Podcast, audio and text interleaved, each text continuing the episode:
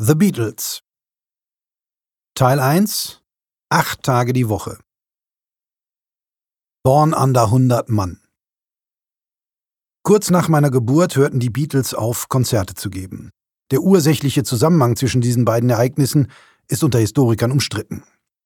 Nur 25 Tage nachdem meine Mutter mit mir niedergekommen war, traten sie noch im Rahmen der Bravo Beatles Blitztournee in der Essener Grugerhalle auf, etwa 20 Kilometer von der Alleestraße in Bochum entfernt, wo ich die ersten 21 Jahre meines Lebens verbrachte.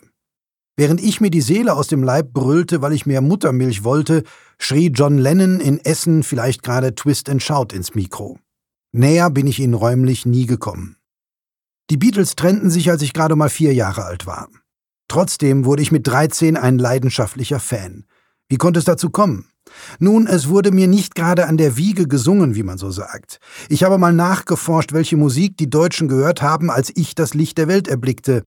In der Woche vor meiner Geburt war die Nummer eins der deutschen Charts, damals noch Hitparade genannt, These Boots Are Made for Walking von Nancy Sinatra.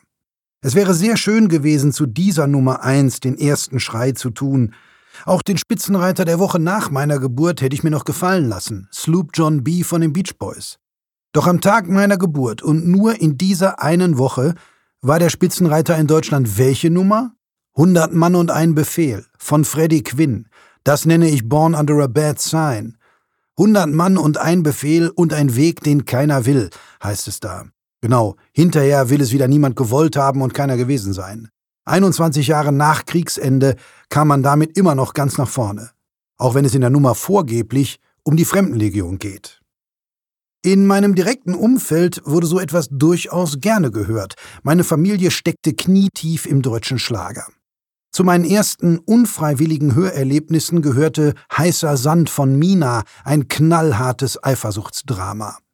Die Nina war dem Rocco schon im Wort, was der schwarze Tino aber nicht akzeptieren wollte, weshalb er den Rocco meuchelte und sich auf und davon machte, wahrscheinlich zur Fremdenlegion, denn die war ja ständig in heißem Sand unterwegs.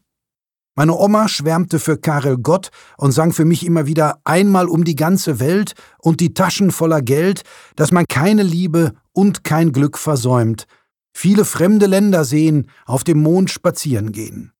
Unser Mond hieß erst Holland, später Bregenz am Bodensee. Auch Weißt du wohin? Die Chivago-Melodie, ebenfalls in der Version von Karel Gott, unser sympathischer Freund aus der Tschechoslowakei, wie Dieter Thomas Heck ihn in der Hitparade nannte, gehörte zu Omas Repertoire. Später schwärmte sie für Freddy Breck und seine roten Rosen, und wenn es frivol sein durfte, dann war Volker Lechtenbrink angesagt mit Hitchhike Baby, kleine Rasthauslady.